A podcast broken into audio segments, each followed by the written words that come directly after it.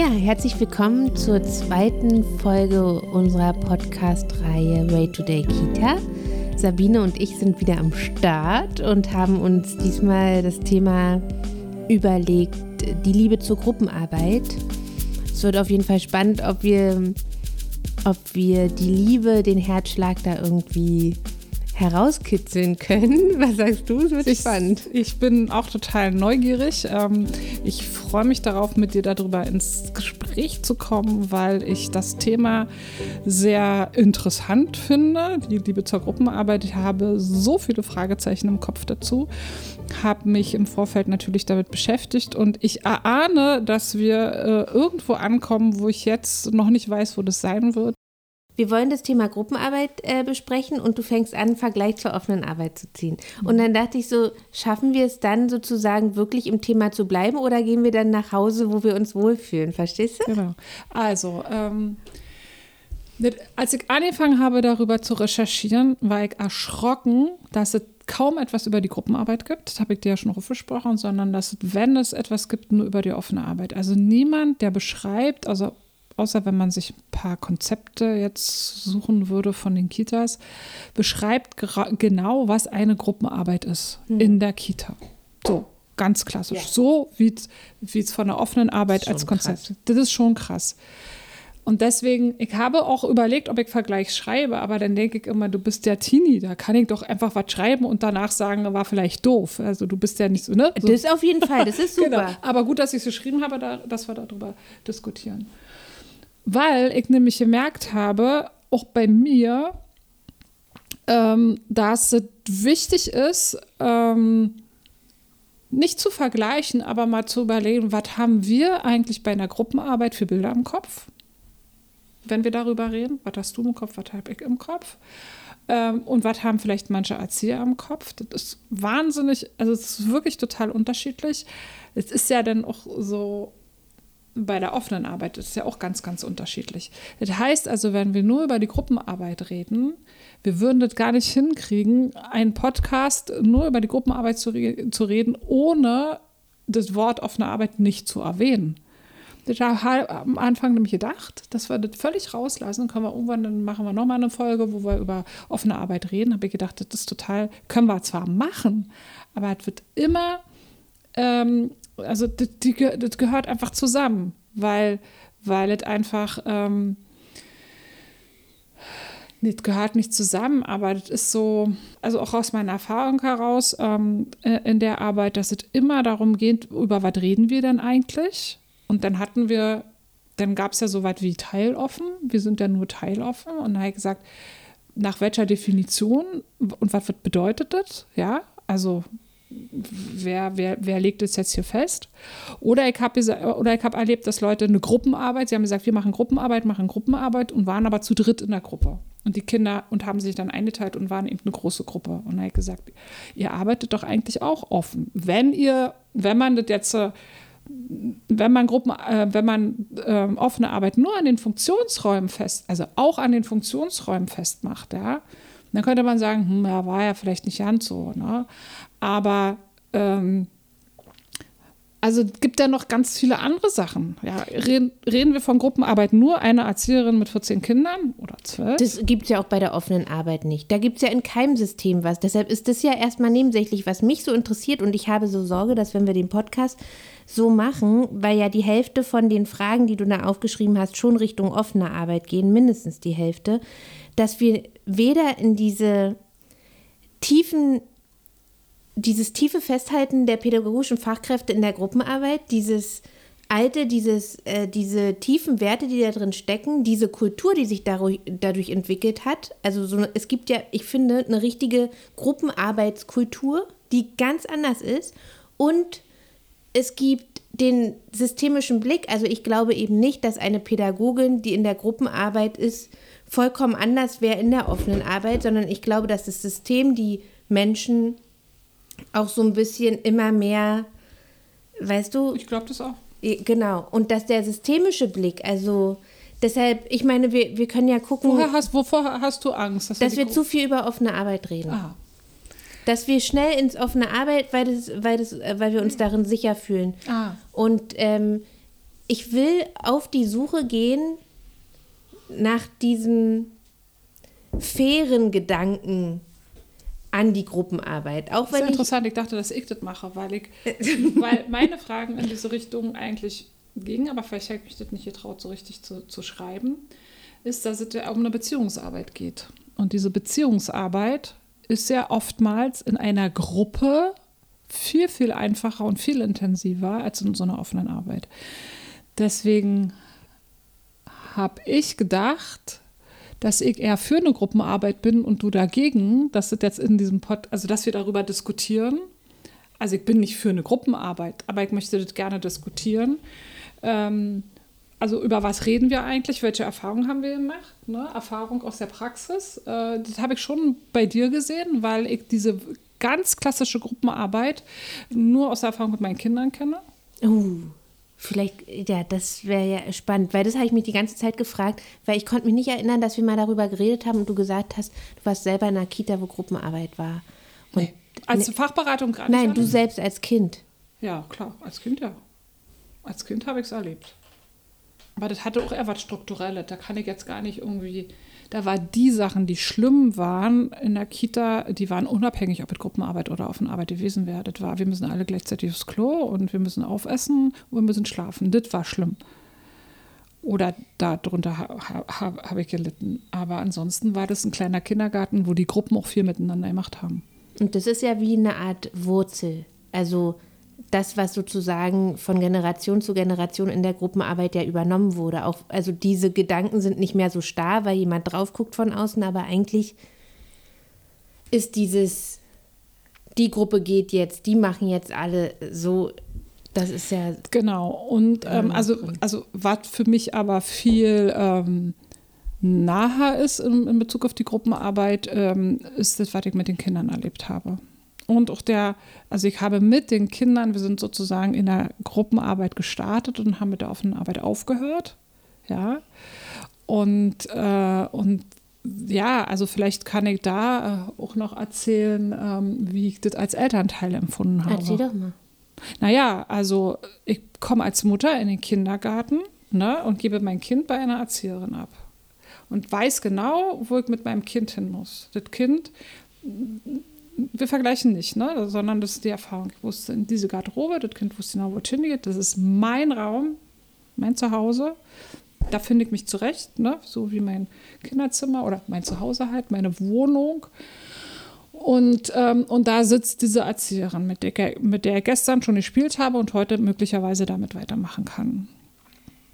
Und da sind halt die und die Kinder in der Gruppe. Ach, da ist der wieder, der mich immer ärgert und da müssen wir schon mal drüber reden. Oder wir haben vielleicht sogar, wir hatten ja auch ein verhaltensauffälliges Kind mit drin. So, okay, ist ja auch eine Dynamik in der Gruppe, ne? Neben dem, dass es auch Thema bei den Eltern war. Und dann war die, ähm, war, dann war die offene Arbeit. Dann gab es eine Etage und keinen Raum mehr. Und natürlich gab es immer noch den Ort, wo man seine, ähm, also die Garderobe und alles Mögliche. Dann gab es oftmals nicht immer den gleichen Raum, wo man morgens angekommen ist. War so, ist jetzt vielleicht anders. Und ähm, du wusstest nie, wer morgens da ist. Das war für, für, für mich und für das Kind oft schwierig. Wir wissen ja jetzt gar nicht, wer eigentlich da ist. Und ähm, warum war die Erzieherin vorher immer da? Natürlich hatte sie auch Urlaub und Fortbildung und so. Ich kann mich aber nicht mehr so hundertprozentig erinnern, was in dem Moment war. Weil in der offenen Arbeit war sie, fehlte sie häufiger. Vielleicht unsere Bezugserzieherin. Auch wenn sie ja da auch so, eigentlich auch da sein müsste oder so. Aber es war also meine Wahrnehmung, dass ich jeden Morgen hingekommen und dachte, ach, wer ist denn jetzt da? Ach, die? Oder ist die da? Oder die Frage, wo ist die denn? Ne, also du, das wurde ja dann auch diskutiert, ob die, ähm, ob man als Elternteil weiß, ob die jetzt gerade im Urlaub sind oder Fortbildung, das heißt, sie komme. Da war ja dann immer diese Tafel, wer da ist und äh, und da war, waren dann immer so ein Haufen von Leuten, die jetzt gerade da sind. Und dann bist du in die Räume gegangen, aber wo sind die? Okay, sie haben sich vielleicht verteilt und so. Und die Erzieherin, vielleicht die Bezugserzieherin, die hing da nicht. Die Bildchen war halt, dass sie nicht da ist. Und da dachtest du, wo ist sie denn aber? Steht mir als Elternteil gar nicht zu, zu fragen, wo ist sie? Aber die Frage hattest du. Das ist doch meine Bezugserzählung. Warum ist sie denn nicht da? Mit der arbeite ich doch, arbeite ich, bin ich doch, habe ich doch irgendwie einen Bezug. So. Aber hat dein Kind nicht irgendwann erzählt, dass es vielleicht noch weitere ähm, pädagogische Fachkräfte mag und dann äh, hast du vielleicht so eine Gruppe von Leuten gehabt, wo du sagst, okay, die ist da, die ist da, der ist da, die, die werden gemocht. Also das es bleibt ja nicht nur noch die eine, die dein Kind mag und kennt, oder? Natürlich. Also das war eine Gruppe von 45 Kindern und sie haben Elternabende mit diesen 45 Eltern gemacht. Also man, es waren jetzt nicht 80 da, weil man zu zweit gekommen ist, aber es waren immer mehr da. Also in so einer großen Runde konnte man gar nichts sagen oder hören. Also es war schon schwierig. Und, ähm, und du hattest also diese Gruppe als Erzieher, die sind dann auch oft als Gruppe aufgetreten. Und das war immer so, das war, du bist an diese einzelnen Personen manchmal so gar nicht rangekommen. Und dadurch, dass ich es aber vorher so dachte, dass ja einzelne Personen für mich auch Ansprechpartner sind für mein Kind, wegen Bezugserzieher, hatte ich jetzt immer nur noch mit der Gruppe zu tun. Und die haben mir auch gesagt, wir sprechen uns ab und so. Aber es war trotzdem, ähm, das war immer wie so eine graue Masse irgendwie, die ich nicht so richtig greifen konnte. Und sie haben sich, ähm, sie haben auch sehr lange gebraucht, um sich irgendwie zusammenzufinden. Das hast du auch gemerkt. Das, deswegen gab es auch immer diese unterschiedlichen Räume. Mal sind sie da, mal sind sie da. Und heute ist der, also heute gehen wir mal da rein und so. Ne? Also sich da irgendwie zu strukturieren. Und, äh, und dass, die, dass die Kinder, also in der, im, im, zum Thema Beziehungsarbeit, nicht wussten, äh, wo sie hingehören. Und äh, ich kann in den Raum gehen, kann aber auch in den Raum gehen. Aber wo gehe ich denn jetzt hin, wenn ich es noch nicht so richtig weiß? Das war am Anfang wirklich schwierig. Und ich habe ja auch immer, ähm, also als Fachberatung habe ich immer gesagt, ähm, macht. Ähm, Bereiche, wir nennen es jetzt mal nicht Gruppen, weil Gruppen was an. Also Gruppen habe ich immer gemerkt bei den Erziehern, Gruppe ist eine Person und die Kinder.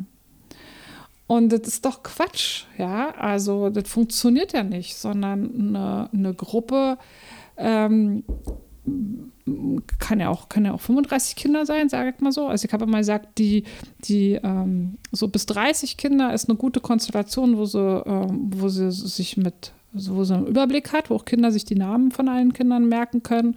Und, ähm, und mit dieser Gruppengröße haben sie ja dann auch in der Schule irgendwann zu tun. Ne? Also das ist eine überschaubare Größe, wo sie sich als Zugehörigkeit einer, eines Bereiches oder einer Gruppe irgendwie hin, wo, wo sie dahin gehören. Und mir ist immer diese Beziehungsarbeit wichtig gewesen. Die ist in der offenen Arbeit absolut möglich. Ja, logisch ist die möglich, weil ich ja auch mit Kleingruppen arbeiten kann, diese Beziehungsarbeit. Aber auch die in der Gruppenarbeit, gut oder schlecht, egal, ja. Also ich bin kein Befürworter davon, aber es geht um Gruppenarbeit ähm, oder in Gruppen gibt es Gruppendynamiken, es gibt Gruppenrollen und so und das ist auch bei den Kindern so. Und die lernen auch in dieser Konstellation, lernen die auch ganz, ganz viel. Und das ist nicht zu unterschätzen. Ja. Darf ich dich was fragen als Mutter? Also nicht, dass ich eine Mutter bin, sondern du. Also, hm? ähm, also ich meine, ich wollte dich fragen. Jetzt klingst du wie eine Mutter, ja. die einen Wandel durchgemacht hat, bei dem sie nicht gefragt wurde, ob der Wandel äh, passiert, sondern der wurde gemacht. Und dementsprechend betrachtest du natürlich jetzt als Mutter die offene Arbeit, weil sie das Ende des Wandels war, als kritisch. Ich kann mir aber nicht vorstellen, dass du als Mutter, als ihr die Gruppenarbeit hattet, nicht irgendwas kritisch betrachtet hast. Habe ich nicht. Ich habe nicht, wenn ich was kritisch betrachtet habe, natürlich habe ich äh, immer, also grundsätzlich habe ich Dinge kritisch betrachtet, habe sie nicht an der Gruppenarbeit festgemacht. Sag mal ein Beispiel, was du damals kritisch betrachtet hast, was, äh, wo, ihr, wo die Kita noch Gruppenarbeit hatte. Also, mir fällt aber ein ganz krasses Beispiel ein, dass wir dieses verhaltensauffällige Kind in der Gruppe hatten und die meisten Eltern der Meinung waren, also der Klassiker, wie doch in der Schule manchmal ist, dieses Kind äh, wirft unsere Kinder in der Entwicklung zurück weil ja diese eine Erzieherin nur da ist, die sich um dieses Kind da kümmern muss und alle anderen müssen irgendwie so mit, mitlaufen. Ähm, das hat zwar auch was mit der Gruppenarbeit zu tun. In dem Moment ähm, habe ich die Strukturen gar nicht hinterfragt, sondern habe die Arbeit der Erzieherin hinterfragt. Oder ähm, das, doch, das war schon so, dass wenn die, ähm, jetzt merke ich gerade, dass es doch auch Momente gab, wo die gefehlt hat, die Erzieherin. Und dann ähm, war das zu unklar, wie die Kinder, ähm, sag ich mal, aufgeteilt werden. So, diese, die, ne? Wie wurden die aufgeteilt? Ne, die wurden in den anderen Gruppen aufgeteilt. Die kamen dann da an, fühlten sich natürlich immer als Gast, aber das, was wir als Eltern erlebt haben, dass sozusagen die Windel von morgens immer noch am Nachmittag dran war. Ich glaube, und das ist, ich hoffe, dass wir da heute nochmal drüber reden, ist, ich glaube, dass es bestimmte Systeme gibt, die aus Menschen das oder das herausholen. Wie ja. zum Beispiel hast du ein großes deutsches hierarchisches Unternehmen. Ja. Dann gliedern sich alle in diese Hierarchie ein und jeder bekommt eine feste Rolle und da gibt es unausgesprochene Regeln, nach oben hin Respekt, nach unten hin fast abfällig. Mhm. Äh, immer mhm. wieder Dynamiken, die man beobachten kann. Und ich glaube, dass äh, es Strukturen gibt, die es eher begünstigen, sich auf Augenhöhe zu begegnen, begegnen offen und freier zu sein, viele Menschen im Blick zu haben und nicht nur sich selbst. Und das, äh, das glaube ich, da, also warum ich glaube, dass jeder Mensch in eine beliebige Struktur sich entwickeln kann, wenn er sich dafür entscheidet, so und was vollkommen anderes zeigt, obwohl es der gleiche Mensch ist. Das glaube ich. Aber ich würde dir gerne, ähm, warum ich ursprünglich so eine Anti-Haltung zur Gruppenarbeit habe und gleichzeitig denke, ich habe ja auch jetzt in meinem Beruf einen Auftrag, dem ich gerecht werden muss. Das heißt, egal wie meine persönliche Einstellung zur Gruppenarbeit ist, weil ich bestimmte Erfahrungen gemacht habe, ist es mein Auftrag, zu verstehen, warum es Menschen gibt, die davon überzeugt sind, die dahinter stehen zu 100 Prozent und äh, die in, in, diesem, in dieser Arbeit zu begleiten, ob ich das hm? persönlich gut finde oder nicht. Ich bin, äh, habe ich beim letzten Mal ja schon gesagt, bin ja in der DDR groß geworden und bin in einer großen Kita gewesen, dieser klassische DDR-Bau. Und wir hatten eine Gruppe und ich hatte zum Glück eine sehr nette Pädagogin als Bezugserzieherin. Und das Problem war immer dann, wenn die krank oder im Urlaub war, dann kam eine Vertreterin. Wir nennen sie mal Frau Stöckel. Die kam von außen oder aus nee, einer anderen es war Gruppe? eine Erzieherin, ja. genau. Ich weiß nicht, woher die kam. Das kann ich als Kind und jetzt auch im Nachhinein kann ich das nicht überblicken. Ich würde das jetzt von, von dem heutigen Wissen von dem heutigen Wissen übertragen und sagen, die war irgendeine Erzieherin mhm. oder vielleicht war sie auch die Leiterin der Einrichtung, keine Ahnung, die da vertretungsweise reinkam. Und wenn die kam, dann war es nicht lustig, weil mh, die hatte eine ganz andere Strenge als meine Bezugserzieherin, aber die habe ich auch nicht verstanden, weil die ja so selten kam. Und mh, ein ganz prägnantes Beispiel war, dass ihr wichtig war, dass alle Kinder das Essen aufessen. Ich hatte da Glück. Ich war ein Kind, was äh, gerne gegessen hat und was da auch nicht wählerisch war.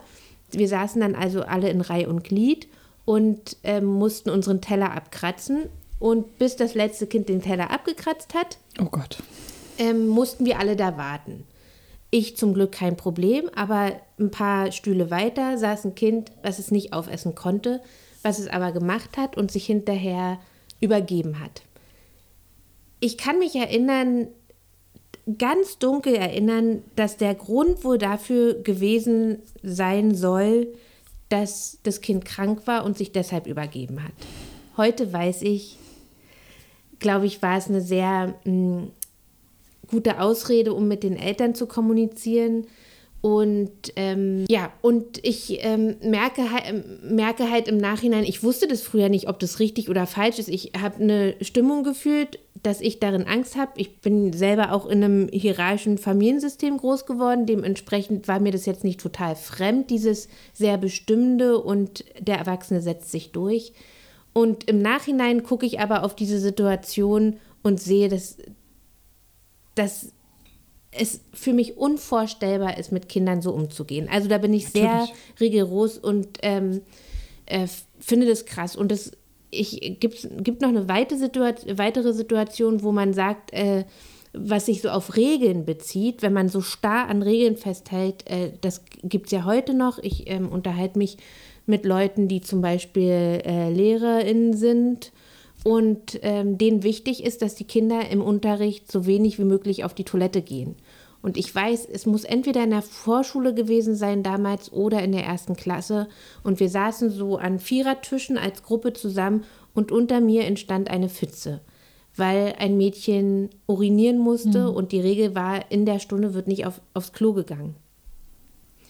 Und es gibt diese Regel und die, ich weiß, dass die Lehrerin damals äh, sehr nett reagiert hat, gesagt, ist doch gar nicht schlimm, geh doch auf die Toilette. Trotzdem ist, ist, ist dem Kind das vor allen passiert. Furchtbar. Und es ist, es hatte nicht einmal darüber nachgedacht, aufzustehen, zu fragen, auf Toilette zu gehen, weil die Regel wohl so klar und fest ist. Und ich finde es an der Stelle einfach auch eine Frechheit, Natürlich. dem, dem Menschen, dem Kind dieses Recht abzu, abzunehmen, abzuschreiben. Und allein das würde ich sagen, ist, äh, deshalb sehe ich Klassen auch als Gruppe. Ich auch. Äh, Genau, und äh, deshalb sehe ich das als ein System, was dieses begünstigt, diese Situation. Absolut. Mhm. Also ich glaube, dass ähm, unabhängig von wie, also welche Konzeption ich ähm, äh, in der Kita habe, also ob, ob ich nur eine Gruppenarbeit habe oder nicht, dass äh, so eine Situation, dass aufgegessen werden muss, immer passieren kann. Ähm, habe ich erlebt, weil das ähm, sozusagen eine Dynamik der Erzieherinnen untereinander war, also wirklich innen, weil das waren ähm, zwei Haupterzieherinnen, die halt sozusagen ja da schon immer waren, eine Auszubildende und eine Praktikantin. Die waren also zu viert und eine die halt schon immer da ist, sozusagen die, das Ältestenrecht hatte, sozusagen das so ein bisschen vorgegeben hat. Ihre Kollegin hatte super mitgemacht, die Auszubildende war halt eine Auszubildende, die guckt noch, wie, wie funktioniert Kindergarten und die Praktikantin will auch nur mal gucken. Also da haben wir auch klassische Hierarchien drin. Und ähm, ja, also sie haben ja, also sie haben es halt so gemacht, dass die Kinder halt aufessen mussten. Also zum Glück hat, hat sich kein Kind über, übergeben. Ähm, aber es gab die Situation, dass die Leiterin mit der Fachberatung durchs Haus ging und die Fachberatung das natürlich gesehen hat. Ne? Und auch so, ne? also hallo und was macht ihr gerade? Und äh, ja, wir warten noch, weil die muss noch aufessen, dann dürfen wir alle aufstehen.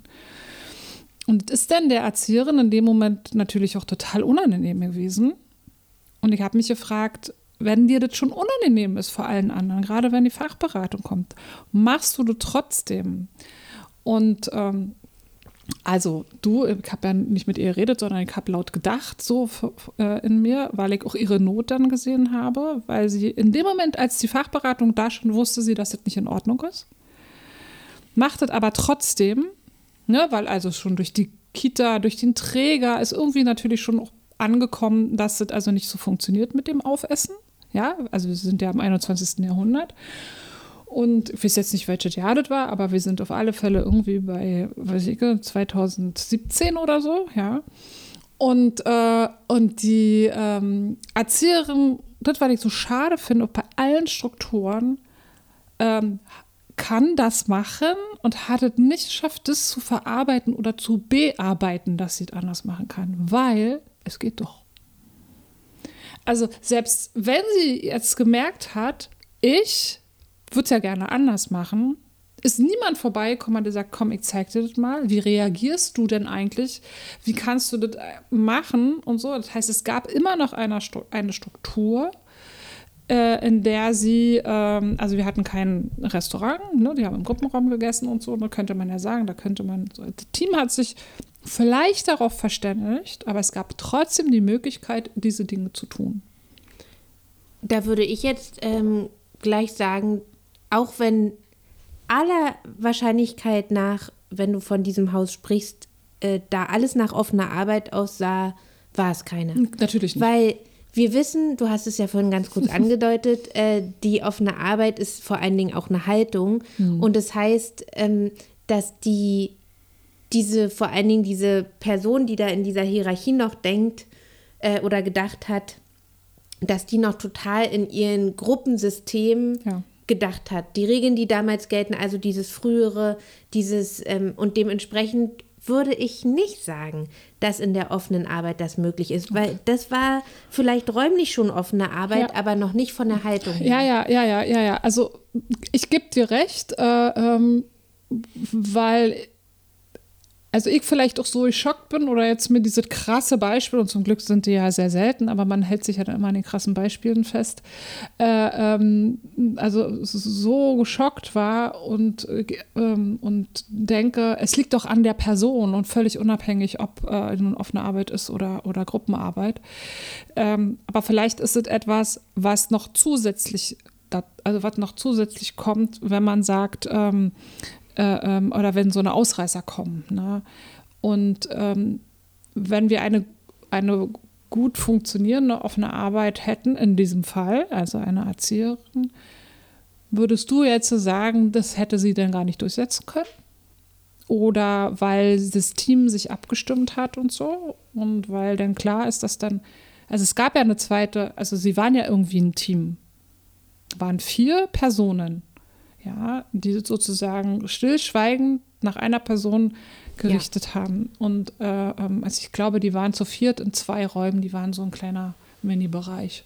Ich unterstelle diesem Team, dass mindestens eine Person dabei war, die es nicht gut fand, aber die sich durch die Hierarchie Ja, nicht getraut hat, was zu sagen. Und diese. Hierarchien aufzubrechen, das liegt ja auch in der Funktion der Leitung, äh, sozusagen den Leuten, den, den Leuten, die zu unsicher sind, Mut zu machen und die Leute, die sich an, an diese Entscheidungs, an dieser Entscheidungsgewalt festhalten, weil sie immer in dieser Rolle waren, sehr verständlich, äh, die zu begleiten, auf so eine Art Augenhöhe zu gehen. und das ist auch meins, ist diese Struktur, die ich so gerne im Kopf habe. Dieses, äh, ähm, ob wir, ob Kinder schlafen ähm, müssen oder nicht, hat was ja mit den Haltungen äh, des Kindes zu tun, obwohl ich jetzt gerade, der Gedanke ist jetzt gerade weg. Aber äh, weil du eben gesagt hast, dass du denkst, dass es unfair den Pädagogen, Pädagoginnen i- gegenüber ist, Dass sie eine Mittagspause wollen. dass sie eine Mittagspause wollen. Ich kann dir aber, ich kann dich trösten und sagen, ich habe es ja selbst erlebt. Ich habe, bin ja auch, aber als Erzieherin von der Gruppenarbeit in die offene Arbeit gegangen, damals in der kleinen Einrichtung. Ja. Und wir haben die Mittagspause dafür genutzt, um Pausen zu machen, um uns zusammenzusetzen, Ja. weil wir wussten, dass alle liegen und ruhig äh, sind. Also dementsprechend kann ich deine, deiner Vermutung da entsprechen. Ja, ähm, es, es ist mein Gedanke wieder da. Und zwar ähm, finde ich ähm, die Mittagspause ähm, als, als äh, äh, Tagesordnungspunkt, sage ich jetzt mal so, als ähm, etwas, was am Tag passiert, wie ähm, jetzt, ähm, jetzt ist Frühstück, Mittag, Abend, so nach dem Motto, ja, äh, ist die, die Mittagsruhe, Pause oder wie man das sonst immer nimmt, wirklich was Elementares für die Kinder, weil die einfach auch kaputt sind. Aber das heißt dann nicht, dass sie schlafen müssen, sondern dass wir von, einer, von dem, was getan wird, etwas runterschrauben. Ähm, und da merke ich immer, dass in dem, in, in dem Tagesablauf von der Kita, dass es äh, äh, schwierig ist, die, diese Denke einzubauen. Entweder schlafen die Kinder und äh, wenn, ich, wenn sie dann aber doch Alternativen anbieten, dann dürfen die Kinder irgendwie spielen oder die gehen dann raus. Und dass ich versuche, mit denen zu erarbeiten, dass ich denke, ähm, ja, wenn wir noch ein Angebot machen, dann schlafen die Kinder natürlich nicht, weil sie denken, sie verpassen irgendetwas oder weil es diese Stimmung gibt, so, äh, äh, oh, schlafen ist vielleicht irgendwas Schlechtes oder so, ja. Aber dass es, dass mal kurz alles ein bisschen ruhiger wird. Ruhiger nicht, also doch irgendwie jetzt, äh, jetzt ist jetzt nicht wieder, wo wir irgendetwas tun müssen, weil der, das ist ja auch anstrengend für Kinder. Dann äh, ähm, bin ich ein absoluter Befürworter für diese, für diese, ähm, wir halten mal kurz, wir halten mal kurz die Luft an oder wir halten mal kurz inne, so rum eigentlich. Und ich glaube, dass das diese gemeinsame Auszu äh, Ausruhzeit in der Kita auch noch ein Überbleibsel der Gruppenarbeit ist, denn wir sind ja noch nicht in spanischen, italienischen Verhältnissen, wo es eine Siesta gibt, weil es draußen so heiß ist, dass alle zur gleichen Zeit wirklich ihre Arbeit niederlegen, weil es zu heiß ist, um sich zu bewegen. Noch nicht. Wahrscheinlich die nächsten Sommer ist es was ganz anderes, aber im Winter dann nicht. Ich glaube oder ich weiß aus den Erfahrungen in der Kita, die im Prenzlauer Berg war, wo die Familien unglaublich unterschiedliche Arbeitszeiten hatten, die Eltern. Ah, dass manche Kinder wirklich erst um elf kamen, die konnten bis äh, 9 Uhr ausschlafen, die waren überhaupt noch nicht in der Lage, schon wieder um halb eins eine Mittagspause zu machen. Und dann sag ich dir, wäre offene Arbeit eher so, man hat grundsätzlich einen Raum der Entspannung, der Ruhe ausstrahlt, dass die Kinder eingeladen sind, individuell sich Ruhezeiten zu suchen. Und das würde ja auch den Kinderrechten entsprechen, die sagen oder die dem Kind mm, unterstellen, dass es das sehr gut selber auch spüren kann. Wenn ich jetzt so an Säuglingsforschung denke, äh, die schlafen so viel und so unterschiedlich, dann irgendwann am Vormittag, dann irgendwann mittags, äh, dann teilweise nach der Kita noch am Nachmittag. Also es gibt, glaube ich, nicht für alle Kinder das System, wo man sagen könnte, ja, Mittagspause. Ich glaube, das ist noch ein Ding, was wir vielleicht so gelernt haben. Mhm. Ich verstehe, was du meinst. Das heißt also, ähm, das würde alles hinterfragen, wenn auch ein Kind äh, äh, durch die besondere Familiensituation oder äh, Ab Ab Abläufe dort äh, erst um 11 Uhr in die Kita kommt, dann ist es ja schwer für, äh, für eine Kita ähm, zu sagen, wir haben ja diesen Tagesablauf und dann und dann müssen die da sein und Struktur und Rituale und hin und her für ein Kind habe ich auch viel mit der Kita-Aufsicht diskutiert, weil wenn wir eine neue Kita eröffnen, ähm, wollen die ja ein Konzept haben und wollen auch einen Tagesablauf haben und wollen gucken, was passiert denn eigentlich dann den ganzen Tag. Und ähm, oder eine übergeordnete Behörde, die einen Kindergarten betrachtet, sagt dann, naja, aber ihr müsst eure Eltern schon erziehen, dass die mal da die Kinder bringen, damit die Kinder auch was mitkriegen. Und für die Kinder, die dann später kommt, kommen, ne, die, die haben natürlich dafür, was, ihr habt um elf schon mit dem Basteln angefangen oder um zehn, die kommen ja um elf so rum. Äh, äh, und da habe ich ja was verpasst. Und die haben es ganz schwer, in diese ähm, dann reinzukommen, in bestehende Handlungen oder so. Ne? Und also das ist wirklich ein Problem und ich finde, dass es eine extreme Herausforderung ist, weil Kindergarten diese Freiheit hat, diese Dinge zu machen. Wir dann aber in eine Schule fallen, wo klar ist, da diskutiert niemand, ob wir irgendwie um acht kommen oder nicht. Ähm, ich will das ja nicht hinterfragen, ob es gut oder schlecht ist, sondern dass es so schade ist, dass wir oftmals im Kindergartenbereich ähm, so, so, so freie Strukturen haben und diese Kinder mit ihren Bedürfnissen so, so, so gut an sich selber hier hinein ähm, fühlen lassen, an sich, ja. Und dass sie dann ähm, in, in eine Schule kommen, also meistens, wir nehmen jetzt die, die groben Schulen, gibt ja auch private Schulen, die es ein bisschen anders machen, ähm, und dann merken, okay, ähm, jetzt schiebe ich mal alle zurück, weil ich über mich und ähm, wie ich in meinem Tag gut ankomme, äh, gelernt habe, sondern ich schiebe das jetzt alles weg, weil ich muss mich jetzt äh, ja die ganze Zeit irgendwie anpassen. Das ist ein Problem.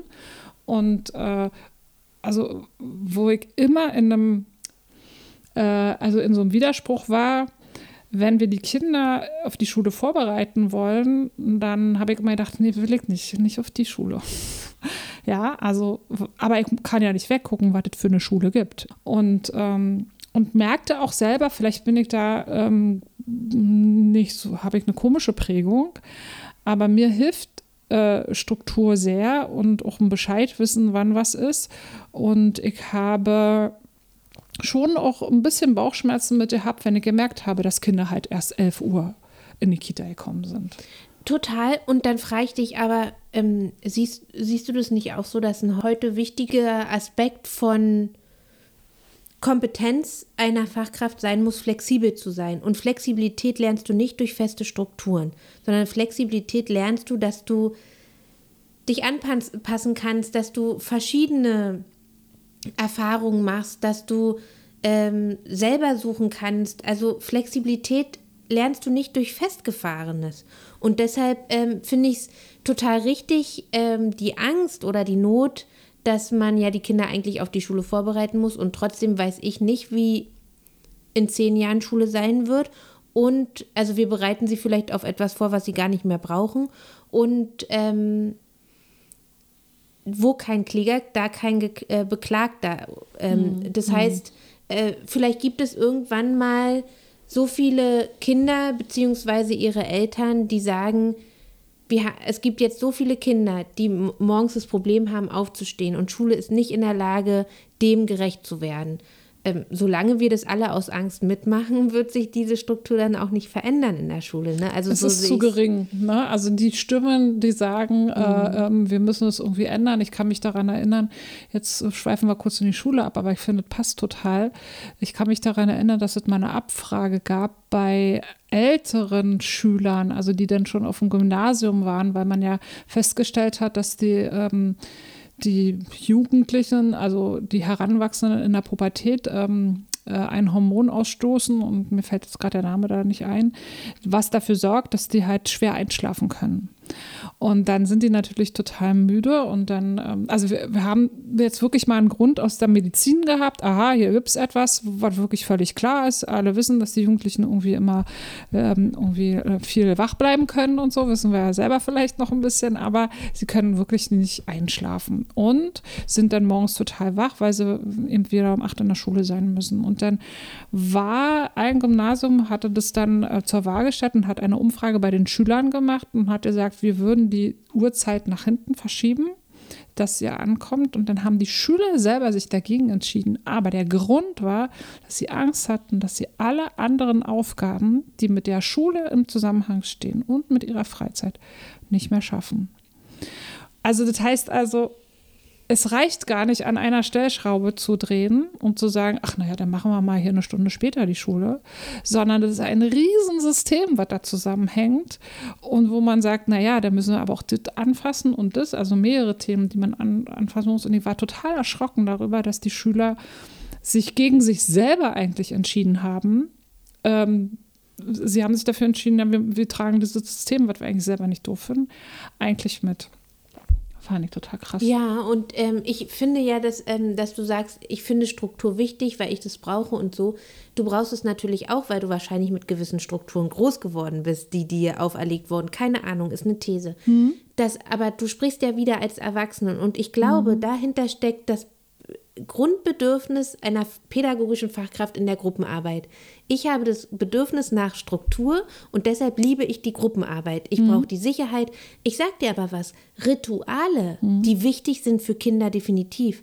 Die ist egal, ob du mit deinen Kindern, mit deiner Familie um 18 Uhr am Tisch sitzt und ein Ritual hast, wie wir führen Gespräche, wir fragen, wie es jedem geht, oder ob ihr um 19 Uhr esst und fragt, wie es jedem geht. Das Ritual ist doch, das ist doch das Entscheidende und nicht der Zeitpunkt. Mhm. Und, und das ist so, dass, dass die Gruppenarbeit sich, glaube ich, sehr stark, so wie ich es beobachte oder kennengelernt habe, sich an Zeitpunkten festnagelt. Und wenn der Zeitpunkt nicht nicht eingehalten wird, dann kippt das ganze System. Hm. Dann kommt der Koch nicht mehr mit, mit dem Essen hinterher, äh, dann gibt es Stress, dann. Hm. Also weißt du? Hm, genau, wann, also das mit dem Koch hatte ich vorhin auch im Kopf, äh, als äh, wie, wie, fühl, äh, wie fügen sich alle anderen in so einem Kita-Alltag ein, wenn nicht äh, wenn es nicht so klar ist, ich wollte gerade schwammig sagen, will ich eigentlich gar nicht sagen, weil es so negativ besetzt ist. Aber ähm, was ich noch viel entscheidender finde, ist bei den Pädagogen, die sich dann äh, an, du sagst, alte Strukturen festhalten, ähm, ist mir manchmal auch ein bisschen zu negativ, sondern einfach an Strukturen. Ähm, ich, also wenn ich das hier alleine mache, dann, dann weiß ich Bescheid und dann kann ich das machen. Das größte Problem ist ähm, in diesem Team, ich arbeite mit Menschen zusammen, wir sind zusammengewürfelt. Ich habe mir meine Kollegen nicht selber ausgesucht, sondern ich muss mit der klarkommen. Äh, als Kita-Leitung kann ich auch nicht so schnell sagen, okay, die verstehen sich hier nicht, suchen wir, suchen wir mal jemand anderes, um das ideale Team zu haben, damit die Kinder davon profitieren. Können wir auch gerade nicht machen, weil wir im Fachkräftemangel sind. Wir sind froh, dass wir diese Betreuung ab sichern können. Aber darum geht es. Darum geht es, dass eine Erzieherin, die also, wie ich vorhin schon gesagt habe, ähm, ihre, alte, ihre alten Sachen durchsetzen will, hier Kinder müssen alle aufessen, das weiterhin tun kann, weil die Struktur unter den Erzieherinnen so beweglich ist. Ne? Also da gibt es möglicherweise kein festes Team, wo ähm, ne, die miteinander arbeiten, vier oder fünf, ne, haben ja auch unterschiedliche Arbeitszeiten, arbeitet niemand voll, also hat man ja vielleicht, ähm, ne, also wer ist wann da für die Kinder und ähm, dass ich äh, ein großes Problem äh, sehe, dass dass es so schwierig ist, dass es so eine große Hürde gibt, ähm, als Team zusammenzuarbeiten, dass es eben so schwer ist, zusammenzuwachsen. Ja, also so ein Dream Team zum Beispiel, ja, die äh, da einfach, äh, die die gleiche Haltung haben, die müssen, also ich finde es ja gerade schön, wenn die alle so unterschiedlich sind. Da ne? hat Leitung halt super viel mehr zu tun und wie gut Teamarbeit in einem 20-köpfigen Team funktioniert, ist die Frage. Und natürlich befürworte ich ähm, aus Sicht einer Gruppenpädagogin dann ein kleineres Team mit vier Leuten. Da funktionieren Hierarchien auch noch ganz anders als in einem Team von 20 Leuten, wo Hierarchien schwierig werden. Ähm, und außerdem bedeutet jeder Mensch mehr Konflikte. Äh, mehr. Und äh, das ist definitiv ein Feld, was wir alle nicht gelernt haben, äh, Konflikte gut zu klären, anzugehen.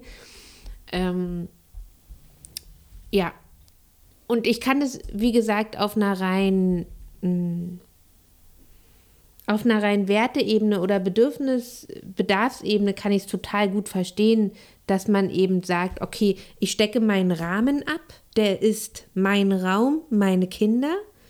Ähm, ich kann ganz klar Angebote machen, das machen dann auch alle. Und wenn nicht, dann habe ich zum Glück noch einen Nachbarraum, wo die hingehen können. Ich ähm, es ist viel einfacher, viel übersichtlicher, das so zu machen. Ja, ähm, ich glaube, äh, wo, wo kommt es her, dass man sich darin besser orientieren kann, das so, so ganz alleine zu machen. Ähm, und wenn ich jetzt äh, ähm, zur heutigen Zeit ähm, sehe, dass also eine Erzieherin sich für Kinder verantwortlich fühlt, sagen wir ja gar nichts dagegen, ist ja wichtig, also Bezugserzieher gibt es ja trotzdem. Ähm, aber wir werfen der Erzieherin ja vor, dass sie die Bedürfnisse der Kinder nicht alle erfüllen kann. Werfen, ihr, werfen wir ihr heimlich vor, unausgesprochen vielleicht, weil eine Erzieherin, die Gruppe kommt nach dem Schlüssel an, also zwischen ja, weiß ich nicht, so 12, 14 Kinder, wäre jetzt der Schlüssel und die ist dafür verantwortlich, hat ja ihren Raum und kann jetzt nicht alle Bedürfnisse ähm, der Kinder ähm, befriedigen, weil sie das ja alleine mit, dem, mit den Räumlichkeiten nicht schafft und weil sie ja gar nicht so intensiv auf die Kinder eingehen kann. Das ist ja der Hauptfokus, auch was viele dann ärgert und also Erzieher, die sagen, ich schaffe das schon, ich kann das schon, so und gar nicht, ähm, gar nicht im wirklichen, ähm, gar nicht merken, was haben denn die Kinder denn eigentlich für wirkliche Bedürfnisse, die du alleine, nur weil du alles gleichzeitig machst, nicht, nicht sehen kannst. Du willst was sagen? Ja, weil ähm, ich glaube, niemand kann alleine alle Bedürfnisse von Kindern erfüllen, ob Aber in der Gruppenarbeit oder in der offenen Arbeit. Gebe ich dir recht. Deshalb muss man ja Kinder relativ zeitig ähm, unterstützen darin, die eigenen Bedürfnisse zu erkennen und zu wissen, wie sie sich die auch holen können. Das heißt nicht, dass äh, pädagogische Fachkräfte passiv werden und nur noch warten darauf, bis das Kind mal kommt, aber dass, dass sie dass die Kinder dazu befähigt werden, ganz klar ihre Bedürfnisse zu zeigen, zu benennen, autonom zu sein, dorthin zu gehen, dass sozusagen die pädagogische Fachkraft eine Begleiterin ist und nicht denkt, sie muss das alles erfüllen, weil sie es gar nicht kann. Und genau. das ist auch ähm, schwierig zu sagen, das kann ich in der Gruppenarbeit besser. Das kann ich auch in der Gruppenarbeit nicht besser. Natürlich das kann nicht. einfach keiner. Naja, und ähm, ich glaube, es wird unterschätzt, dass die Kinder ähm, lernen, also die brauchen Hilfe, sie müssen lernen, ähm, ach, sie müssen lernen, müssen würde ich gerne mal streichen, sie zu unterstützen, sich kennenzulernen. Das ist unsere Aufgabe. Ja. Und nicht ähm, von ihnen Dinge erwarten. Ähm, das musst du ja zu können oder äh, oder du, du, äh, wenn ich dir jetzt äh, beigebracht habe, wie du mit der Schere umgehst, dann, dann ist alles super. Dann, dann brauchen wir uns gar keine Sorgen mehr machen. Also das Leben ist offen für dich, so nach dem Motto, du hast alles geschafft. Ist ja so nicht, ne? Und ähm, also das ist das, also das größte Problem, glaube ich auch, dass die Pädagogen die Kinder begleiten, ja, wissen schon lange, Erziehen hat nicht, nicht wirklich funktioniert, sie zu erziehen, sondern sie zu begleiten. Und dass da dann ähm, natürlich auch ähm, viele Fragezeichen in den Köpfen der Pädagogen sind und sagen, okay, wie begleite ich sie denn, indem ich ihnen was vorgebe? Äh, nee, natürlich nicht. Okay, äh, wie sind die, diese kleinen Schlüsselsituationen, wo ich ähm, bei dem Kind merke, dass es gerade ein Lernfeld aufgetan hat oder die Synapsen sich neu verbunden haben, weil ich eben das Kind nicht, äh, dem Kind das nicht vorgegeben habe, sondern es selber die Erfahrung gemacht hat. Und da ist natürlich ein Problem, weil ähm, ErzieherInnen das, ähm, diese Mini-Momente oftmals nicht selber wahrnehmen. Die machen die dann einfach, aber sie, sie, sie kriegen durch diese Fülle der, der, der, des Alltags, sage ich jetzt mal so, die oftmals nicht so bewusst mit. Was ich sehr schade finde, war immer der Vorteil einer, einer Fachberatung, wenn ich das von außen so gesehen habe. Und, ähm, und ja, viele sich dann auch gewundert haben, dass man dann neu hinkommt in so ein System und ganz viele Dinge ganz schnell erkennt. Das hatte natürlich auch was mit meiner Kompetenz zu tun, aber es hat immer was mit dem zu tun, der einfach nicht im System drin ist. Ne? Und das, äh, äh, das ist ganz, äh, ganz, ganz klar. Und ähm, äh, da, dass ich da auch ein Hauptproblem sehe, dass die ähm, Pädagogen Zeit brauchen, sich zu reflektieren. Wie wirke ich auf ein Kind? Wie wirkt meine Sprache auf das Kind? Wie komme ich eigentlich an und wie kann ich Motivierer sein, um es in seinen Bedürfnissen ähm, zu erkennen erstmal uh, und auch zu unterstützen, wo es hinkommt. Und da sind so die Haltung der ähm, ja, der Fachkräfte einfach extrem unterschiedlich. Die einen wollen, mir reicht es, wenn es mit der Schere umgehen kann. Das ist jetzt sehr plakativ, ja, aber es ist ja auch schwer, vielleicht möglicherweise beizubringen, weil die Kinder oftmals ja, unterschiedliche Sachen mitbringen. Und die anderen sagen, na, das ist jetzt ein bisschen flach, was wir hier sagen, ja, äh, sondern das ist ja viel, viel greifender. Ne? Wir philosophieren, wir machen und wir sind in der Natur, wir, wir, wir, wir begleiten die Kinder sich da so.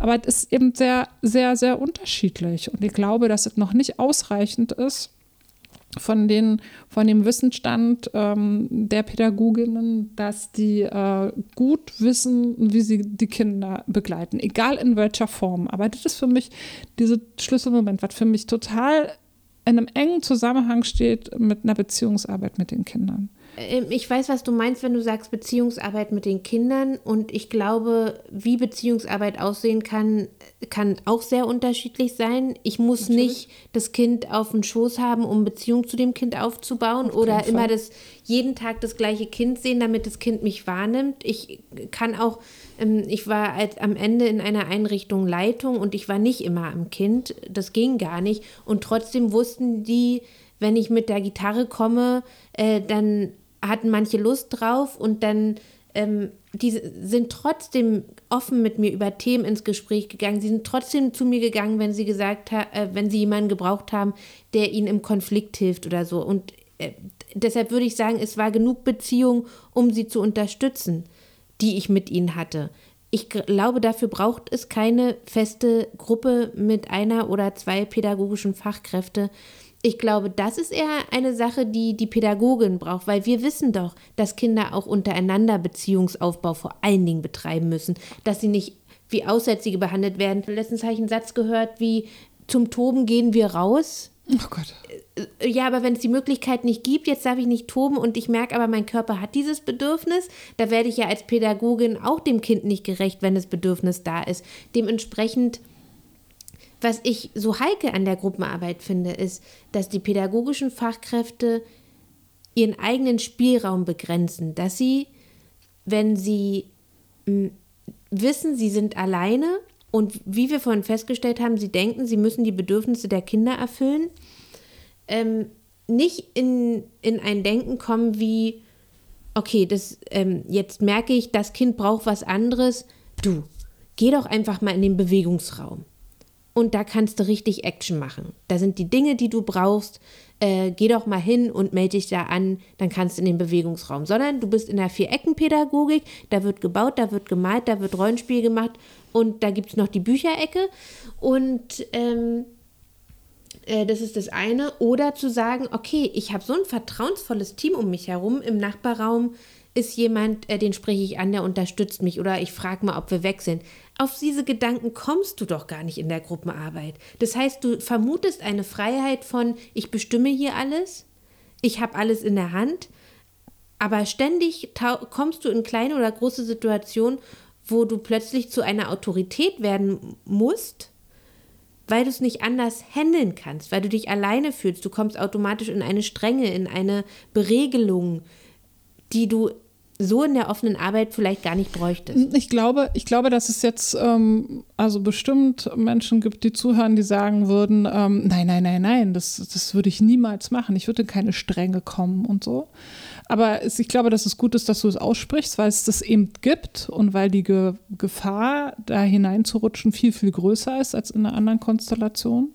Mhm. Aber die Frage ist ja, ähm, es gibt diese Liebe zur Gruppenarbeit, mhm. ja. Und ähm, also was ist das, also was verkörpert diese Liebe, sage sag ich es jetzt mal so, wirklich? Ähm, ähm, weil es könnte ja was Positives sein. Und wir merken in unserem Gespräch ja, dass, es, dass wir dem ja gerade gar nichts Positives abgewinnen können, außer dass ich sage, eine Beziehungsarbeit wäre ja schon ganz gut. Aber ähm, ich würde dennoch äh, sagen, ähm, die, die Bedürfnisse der Kinder in ihrer Vielfältigkeit ähm, und besonders in ihren Rechten, ähm, sich auch Menschen auszusuchen, ähm, ist ja viel, viel wichtiger und größer als alle anderen. Und deswegen weiß ich nicht so richtig, wie wir diese äh, Liebe zur Gruppenarbeit wirklich gut definieren könnten. Also, dass jemand toll findet. Du meinst, nee, du, ich glaube, was du meinst ist, also die Liebe haben wir, glaube ich, definiert. Es gibt diese Sicherheit, es ja, gibt dieses, ja, okay. Aha, äh, okay. diesen Überblick und so. Ich glaube, was du meinst ist, wie können wir wo ja Gruppenarbeit jetzt noch besteht in der aktuellen Zeit, wie können wir sie auch begründen, sodass sie ihre Daseinsberechtigung behalten kann? Wir können ja nicht sagen, wir machen jetzt, äh, wir müssen uns jetzt alle auf den Weg machen, weil Gruppenarbeit ist keine Alternative, sondern es geht ja darum, was müsste sich aus unserer Sicht an der Gruppenarbeit verändern, damit sie trotzdem gut gelingt? Das ist irgendwie die mhm. Frage, die ich so im Kopf habe. Also man bräuchte eine andere Bezeichnung, weil sofort die Gruppenarbeit oder offene Arbeit sage, habe ich eine Schublade aufgemacht. Ja, voll. Und äh, ich bräuchte eine andere Bezeichnung, weil es ja wirklich auch gut oder schlecht ist. Ich hatte eine Kita erlebt, die ist von der offenen Arbeit in die Gruppenarbeit wieder zurückgegangen, weil sie, ähm, äh, sie begründeten sogar auch mit der äh, mit dem Austausch der Eltern und so. Ne? Also es war wirklich auch total spannend. Und sie hatten immer das Gefühl, sie müssen sich rechtfertigen. Wir machen jetzt hier was Schlechteres eigentlich, aber wir haben uns dafür entschieden und wir machen das. Fand ich total interessant. Das heißt also, der Geist der der Neuzeit geht natürlich in eine andere Richtung. Und dann zu gucken, wie sie gearbeitet haben. Ne? Äh, und ich denke immer, Ziel in der Arbeit darf doch nie sein, ob wir offen oder geschlossen arbeiten, sondern Ziel muss sein, dass wir ähm, die Rechte der Kinder haben als Umsetzung oder dass wir, äh, keine Ahnung, was wir für ein Konzept gerade haben. Das muss doch ein Ziel sein. Und ähm, das hat aber diese Kita nicht als Grund genannt. Mm, Wie?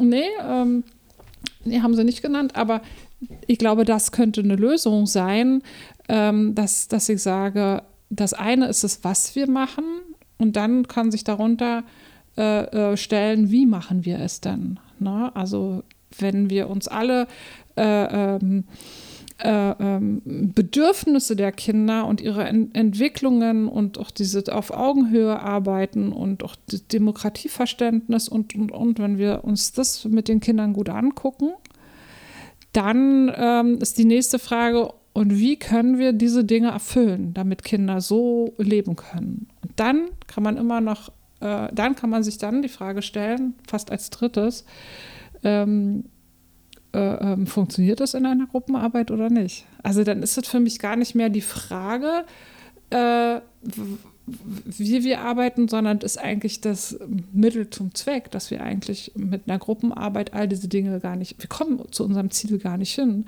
wenn wir das so machen.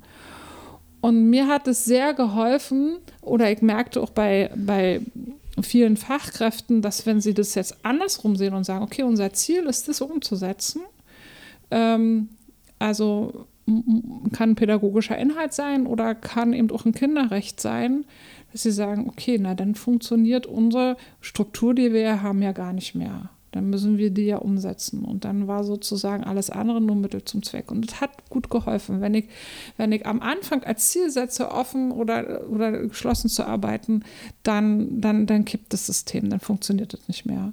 Weil äh, ja. dann, dann habe ich gerne dann habe ich gerne ein ganz anderes Ziel. Total. Und mir geht es halt immer natürlich um, äh, um eine Zielsetzung, wie kommen wir dahin? Und deswegen ähm, ja, haben diese Dinge halt mit einer Gruppenarbeit nicht funktioniert. Also auch die Inklusion zu leben, Kleingruppen zu machen, die Kinder enger zu begleiten oder auch auf, ähm, auf mehreren Schultern, ähm, jetzt gerade bei den PädagogInnen, irgendwie diese, diese, äh, diese, diese Arbeit zu tragen. Die Verantwortung hat jeder für sich und so. Und ich finde es auch so schön, dass die Kinder sich an ihren unterschiedlichsten ähm, äh, ähm, also Personen ransetzen können, weil ich suche mir ja auch Menschen in meinem Leben aus, mit denen ich gut kann, wo die Chemie stimmt. Und ähm, Kinder machen das ja sehr, sehr, sehr, äh, auch logischerweise sehr schnell und ähm, denken da gar nicht weiter drüber nach. Aber dann klappt es zum Beispiel schon gar nicht mehr mit der Gruppenarbeit. Aber natürlich Kinder nicht. Das, wenn Kinder ein Recht haben, sich ihre Sympathiemenschen auszusuchen, das können sie in der Gruppenarbeit einfach nicht. Das ist, das ist, muss man einfach so klar sagen. Und da gibt es auch kein Aber. Das können sie nicht. Aber was ich sagen wollte, ist, in jedem, in jedem geschlossenen Konzept einer Kita und in jeder in jedem offenen Konzept gibt es trotzdem Teile des anderen. Also zum Beispiel gibt es in der, in der Gruppenarbeit, gibt es, also in einer Kita, die Gruppenarbeit lebt, gibt es Bereiche wie zum Beispiel der große Garten, da kommen alle Kinder zusammen. Da kommen auch die pädagogischen Fachkräfte zusammen, die sich teilweise austauschen, vielleicht nicht. Also es gibt einen offenen Teil da. Hm. Und genauso gibt es, ich würde nicht sagen, dass ich nicht auf Gruppen stehe als pädagogische Fachkraft, nur weil ich offene Arbeit äh, liebe. Äh, da gibt es nur Projektinteressengruppen, mhm. die sich zusammenfinden zu bestimmten Themen, ähm, die sich freiwillig dafür entschieden haben. Das Wort Freiwilligkeit hat eine ganz andere eine ganz andere Bedeutung in der offenen Arbeit als in der Gruppenarbeit. Und natürlich könnte man sagen, in der Gruppenarbeit wird innerhalb der Gruppe auch alles freiwillig gemacht. Das, Ki das Kind, das freiwillig handelt, kann es ja nur, wenn es weiß, wo. Hm. Na, ich glaube, was auch oft überfordernd ist, dass die ähm, ähm, die freie Wahl, ähm, ne, also die Erzieher hören dann so, ah ja, äh, ähm, die Kinder dürfen sich jetzt also ihre Bezugsperson aussuchen. Ne? Und, äh, und dass ja auch das in einem bestimmten Rahmen passieren muss. Also welche Wahl haben wir denn? Also die Wahl von, äh, von drei oder vier Personen ist eine Wahl, als wenn ich nur eine habe.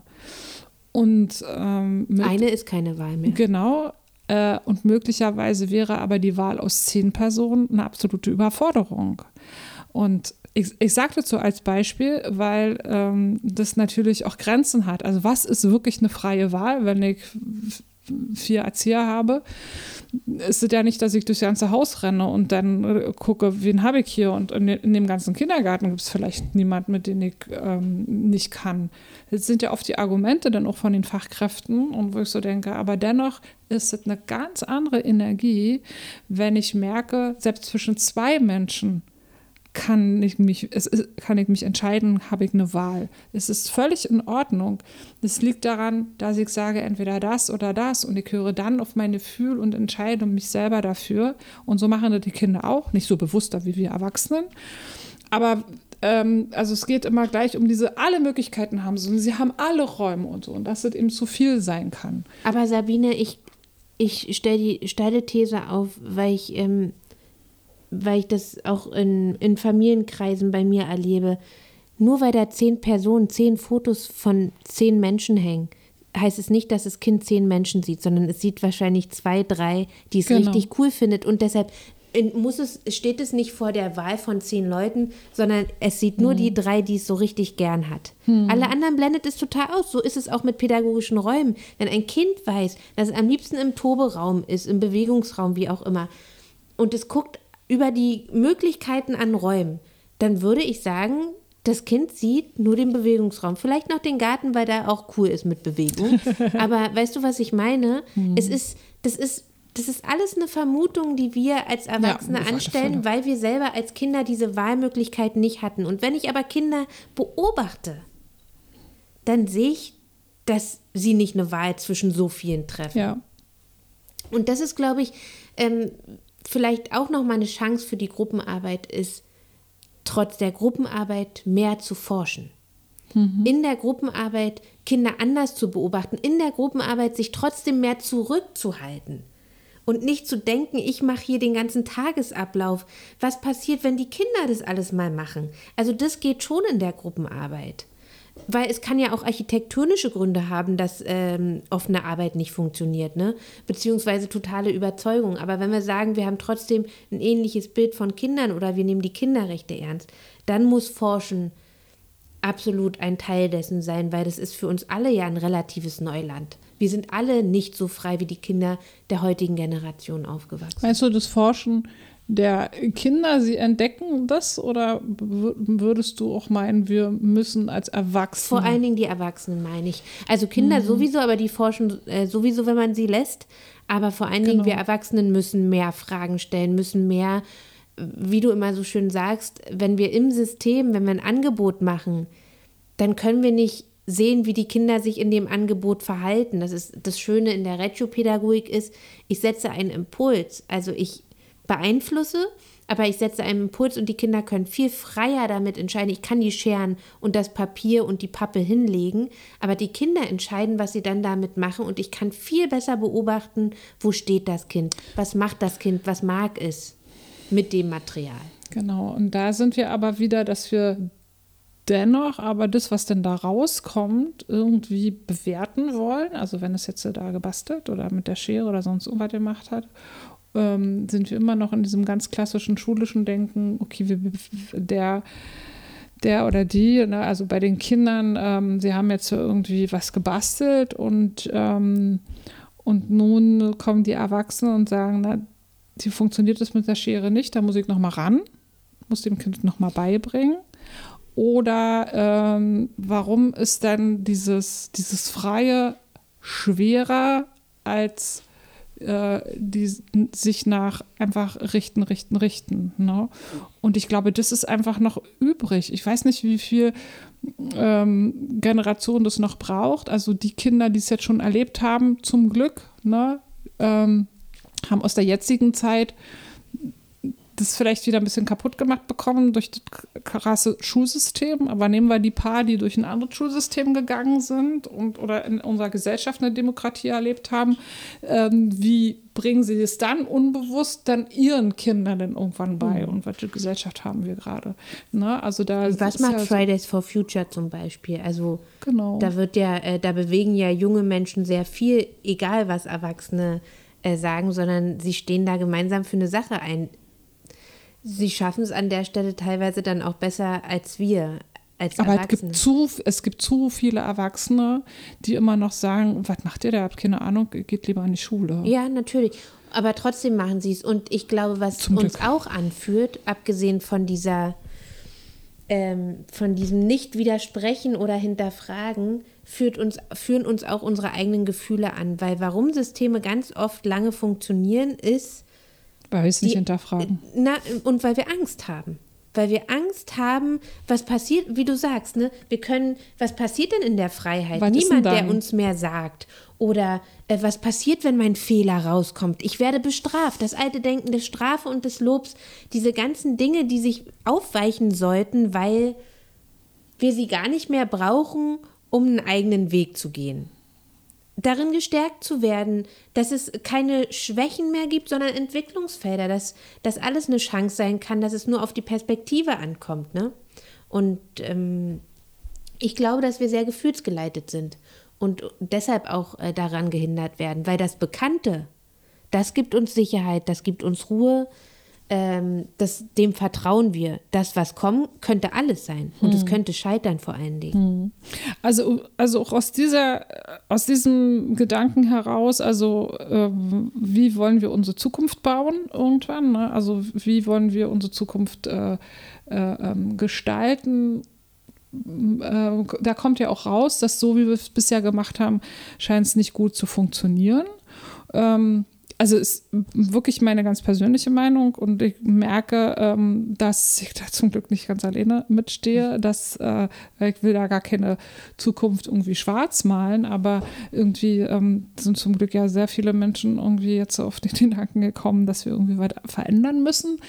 Und, ähm, und dass die Frage, wir wissen ja gar nicht, mit welcher Frage wir uns in der Zukunft auseinandersetzen müssen. Ja, wir wissen nicht, was da kommt für Aufgaben. Ne? Also vor welcher Aufgabe stehen wir denn eigentlich wirklich? Aber ähm, wir müssen trotzdem auf die Antwort jetzt schon vorbereitet sein. Also die Frage wissen wir nicht, aber eigentlich wollen wir die Antwort schon haben, was ja völlig absurd ist. Aber das ist eigentlich, ja, eigentlich, wir müssen ganz viele Eventualitäten äh, bedenken oder wir müssen einfach diese, es gibt ja nicht nur noch einen, der irgendwie eine Antwort hat, sondern wir müssten ganz, ganz, ganz viele kluge Köpfe da zusammen, zu, zusammenbringen.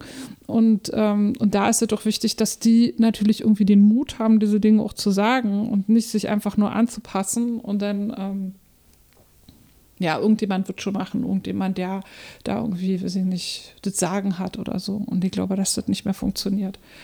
Und ich glaube auch, dass es vor allen Dingen bedeutet, ähm, als Haltung, ich als pädagogische Fachkraft oder als Tante oder also jemand, der mit Kindern zu tun hat, ist es das Allerwichtigste, dass ich grundsätzlich erstmal dem Kind vertraue. Weil wenn ich dem Kind vertraue, dann weiß ich, muss ich es gar nicht mehr so viel lenken, sondern dann dann gehe ich auf eine ganz andere Art und Weise mit ihm in eine ganz andere Beziehung, weil du vorhin Beziehungsarbeit gesagt Ja. hast. Wenn ich dem Kind vertraue, dann glaube ich, wird es selbst lernen, wird es selbst Aha. die Dinge finden, äh, die es braucht. Äh, Ich, ich unterstelle dem Kind permanent, es braucht mich, um im Leben klarzukommen. Und das denke ich nicht.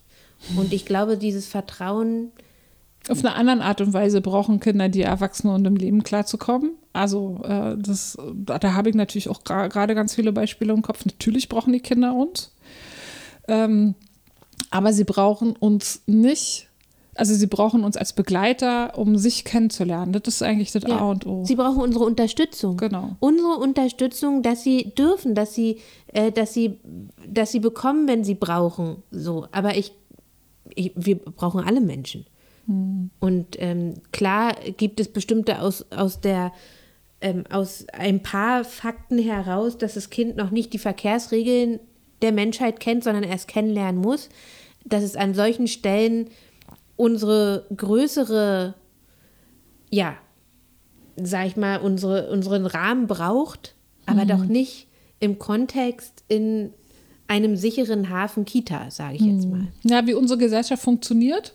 Ne? Also es gibt ja zum Glück ganz viele Kitas, die genau diese Thema schon aufgreifen durch ja, Nachhaltigkeitsthemen oder oder oder, dass sie ähm, so gesellschaftliche äh, Themen aufgreifen, das will ich eigentlich sagen, also gesellschaftsrelevante Sachen, die wie man eben, also sie lernen schon bestimmte Sachen, was ist gesund oder Tagesabläufe, wie Bewegungssachen oder auch wie ich Müll trenne oder so oder wie, wie, wie, wie Entscheidungsprozesse passieren, so kleine Mini-Sachen, so, so Demokratieleben und so. Das ist ähm, für mich nicht, ähm, nicht unwichtig, ne, dass das sozusagen passiert. Und daran lernen sie sich ja dann selber. Und das, kennen. genau, und das lernen sie aber schon allein an mir als Vorbild. Dafür muss ich jetzt nicht künstlich ein Angebot erstellen. Aber das Beispiel. ist es ja wieder. Du musst Vorbild sein. Du genau, Vorbild man muss sein. Vorbild sein. Und es ist nicht so, dass ein Kind sich an eine Welt gewöhnen muss und wir nicht. Ich glaube, auch wir haben richtig viel zu lernen, weil du vorhin schon gesagt hast, die Welt verändert sich gerade. Mhm. Und auch wir müssen uns umstellen und auch für uns bedeutet es viel Kraft. Aber es ist eben schwierig zu sagen, da gab es mal vor 20 Jahren etwas oder vor 10 Jahren, was gut funktioniert hat und das mache ich heute immer noch so. Das mhm. ist einfach schwierig. Ich, man muss schon auch gucken, wie hat sich die Welt verändert und dementsprechend muss sich Bildung auch entwickeln. Oh, also sehe ich auch so. Ich ähm, würde sagen, dass wir langsam zum Schluss kommen. Und das total spannend fand, wie wir ähm, darüber geredet haben und dass ich immer wieder spannend fand, dass ich mich auf bestimmte Themen vorbereitet habe und die dann völlig unwichtig wurden, ähm, wie wir hier miteinander geredet haben. Aber ähm, toll, mir hat es total Spaß gemacht äh, und es ist in eine völlig andere Richtung gegangen, als ich am Anfang gedacht habe. Ja, so geht es mir auch. Ich muss auch ehrlich sagen, im Vergleich zum ersten Mal habe ich mich viel wohler gefühlt. Ähm, vielleicht war es auch ein Thema, was mich noch mehr bewegt hat, aber ähm, ja, es war super spannend.